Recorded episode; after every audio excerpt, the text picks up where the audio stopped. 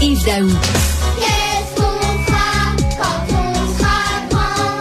On nous demande ça tout le temps, on nous demande ça tout le temps. Qu'est-ce qu'on fera quand on sera grand? Il y a tellement De- Ces enfants-là, quand ils chantent, est-ce que c'est considéré comme du travail? Ont-ils été payés, rémunérés pour euh, chanter sur les métiers? Non, mais, mais cette continue-là qui est pour les enfants, c'est qu'est-ce que tu feras plus tard? C'est quel, quel métier tu vas exercer, tout ça? Mais là, aujourd'hui, là, Richard, c'est tout un débat qui a lieu maintenant à l'Assemblée nationale parce que tu sais, il y a un projet de loi actuellement qui est en cours, qui, qui fait l'objet de débat par les, les parlementaires, qu'ils veulent prévoir que l'âge minimum pour travailler va être fixé à 14 ans au Québec et que les jeunes de 16 ans et moins ne puissent pas se rendre au boulot plus de 17 heures par semaine durant l'année scolaire. Ça, c'est le gros débat Hmm. qui a lieu avec la nouvelle loi. Mais là, tout le monde intervient sur le sujet. Et là, il y a un sondage qui a été fait dans le cadre de, de- de cette euh, commission parlementaire-là par un organisme qui s'appelle Québec Famille, Réseau pour un Québec Famille. Et c'est quand même fascinant, les données qui se retrouvent là-dedans. Tiens-toi bien, Richard. 29% des jeunes de 12 à 16 ans ont une coupe, un emploi durant le temps scolaire.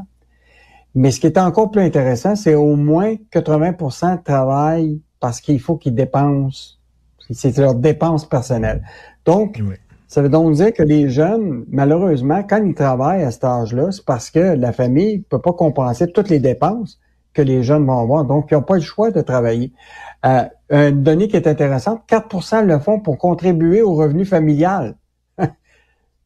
C'est quand même euh, au. Québec, là, euh, ça veut dire qu'il y a des jeunes qui travaillent pour s'assurer que peut-être la famille n'est pas capable de couvrir toutes les dépenses Hmm. de, de, de, de la famille. Euh, donc, des données là, qui, qui illustrent très, très bien le débat, à savoir est-ce que les parents doivent permettre à leurs enfants de travailler durant l'année scolaire. Et il y a, aussi, il y a aussi le, milieu agricole aussi, là, où ça, ça fait partie des traditions que les enfants participent à la ferme familiale. Oui, ça, je pense que la question du travail dans les euh, dans les dans les entreprises familiales, ça va être un sujet qui est. Mais tu sais, globalement, Richard, la, cette loi-là va toucher une, une quantité de jeunes beaucoup plus grande.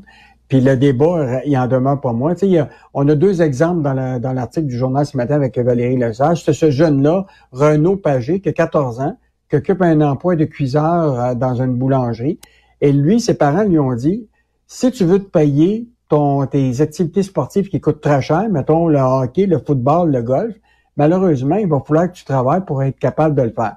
Évidemment, là, la- le débat, c'est combien d'heures tu vas travailler dans la semaine. Si tu travailles plus que 20 heures, puis ça va Hmm. nuire à tes- ton éducation, mais ça se peut que tu dois couper sur ton golf puis tes d'autres affaires pour te concentrer à l'éducation. et- en, même temps aussi, euh, Yves, il faut les former, ces jeunes-là. là. Explosion des accidents de travail chez des ados, parce que bien sûr, ils sont pas euh, euh, aussi, aussi bien expérimentés que les plus vieux, donc ils risquent de, de se blesser sur une job. Si on décide de, de faire travailler des ados, faut bien les former. Là.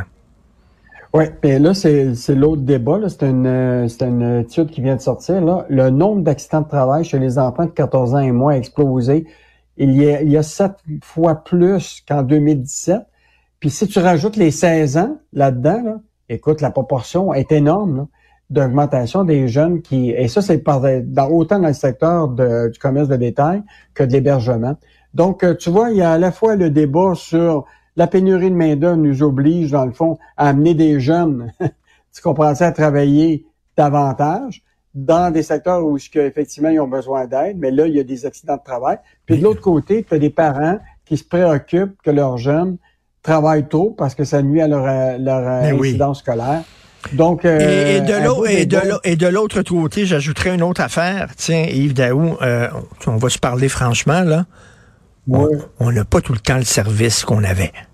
Quand tu, quand tu vas dans un commerce, là, puis la personne a 14 ans, ou tu vas dans un resto, puis tu te fais servir par quelqu'un qui a 14 ans, des fois, c'est un peu, ça tourne les coins un peu ronds, mettons.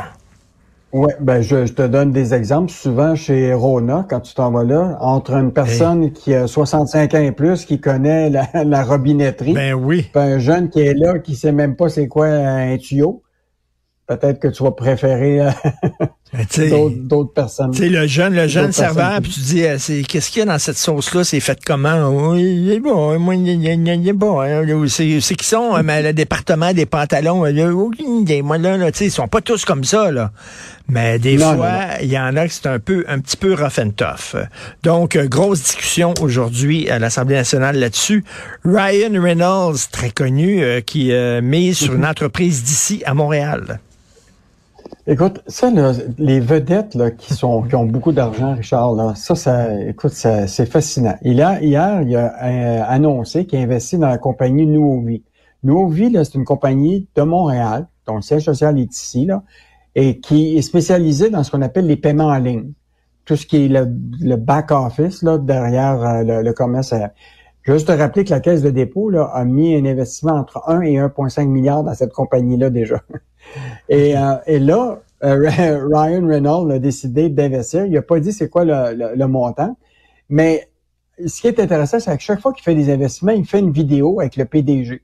OK. Et là, il a fait une vidéo avec le PDG, euh, justement, de qui s'appelle Philippe Fayers.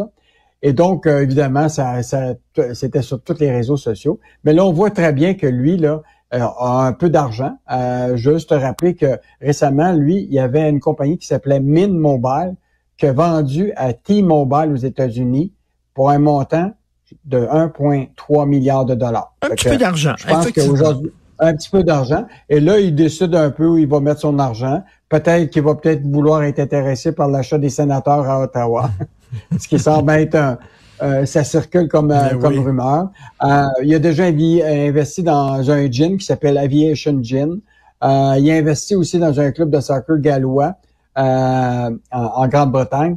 Donc, il y a suffisamment d'argent, mais je veux juste rappeler à Ryan Reynolds qu'il faudrait qu'il pense au salaire du PDG de Nouveau Vie, parce que je veux juste te rappeler que lui, là, il a fait partie des, des gens qui, en 2021, a eu un salaire, et tiens-toi bien, de 141 millions de dollars.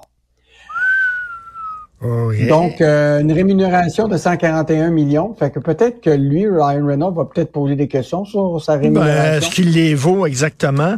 Euh, intéressant. Je ne sais pas si Keanu Reeves, qui est canadien, va ouvrir un salon d'arts martiaux, une salle de tir, tiens. euh, alors, Fitz, tu veux nous parler de ton grand ami, Fitzgibbon, Yves? Ben non. Moi, je, je l'adore, ce ministre de l'Industrie, parce que ce qui est intéressant, c'est qu'il n'y a pas la langue de bois. Nope, Et là, hier, il a dit, non, mais là, hier, il a dit clairement, Lyon, la compagnie Lyon Électrique, là, aura besoin de plus d'aide. c'est pas l'entreprise qui dit ça, c'est lui. Et donc, il, y a déjà un signal qui a lancé. Est-ce que Lyon a besoin d'avoir d'investissements à Québec, le gouvernement du Québec comme actionnaire, avec la caisse de dépôt? Moi, je pense que oui, éventuellement. Donc, quand tu dis ça, mettons que c'est comme tu sais, tu lances la ligne à la pêche, là, puis il y a des bonnes chances que tu te retrouves à peut-être avoir une annonce euh, prochainement. Ben oui. En tout cas, je te rappelle que Lyon Électrique, on est actionnaire, euh, toi puis moi, là, à travers Investissement Québec, de 0,8% Ils ont quand même eu euh, de l'aide publique là, depuis deux ans. Là. Québec a octroyé 50 millions un prêt à Lyon. Et, euh, et donc, il y a aussi le fédéral. Hier, il faisait l'inauguration d'une usine de 200 millions de dollars à Mirabel qui va produire euh, des batteries pour les véhicules euh, moyens et lourds. mais c'est quand même intéressant déjà de voir que le ministre de l'Industrie s'est avancé un petit peu sur le potentiel d'investissement possible de la Caisse et ben d'Investissement Québec dans, dans Lyon. Bon, Donc, on va surveiller ça. Le Québec, ça part du Lyon. Tiens, voilà. Merci beaucoup, Yves Daou. Salut. Salut. Salut Yves.